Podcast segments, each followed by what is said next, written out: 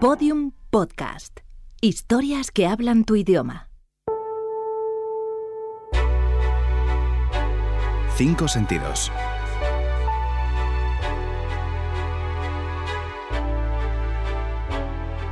Algo que oler. Flores, las gardenias, por ejemplo, soy muy aficionada a los perfumes.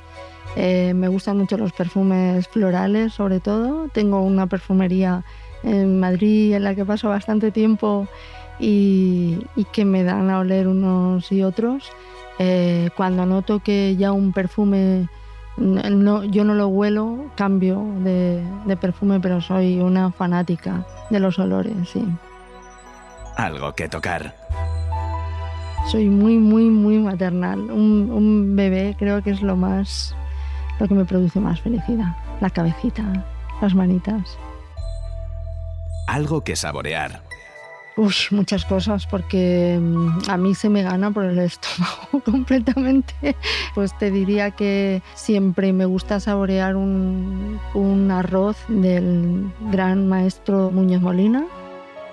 Algo que escuchar. Probablemente la música es lo que me hace sentir más emociones. Procuro, eh, si ya te digo, si hay un día que que tengo especialmente melancólico, hay veces que incluso me prohíbo la música porque me, me despierta demasiadas emociones. Algo que ver. Lo más bonito que he visto en los últimos tiempos, lo más bonito que he visto desde hace mucho, mucho tiempo, es el rostro de mi sobrina cuando le dieron el alta después de una larga enfermedad. Estos son los cinco sentidos de Elvira Lindo, periodista y escritora nacida en Cádiz en 1962 creadora, entre otros, del mítico personaje de literatura juvenil Manolito Gafotas.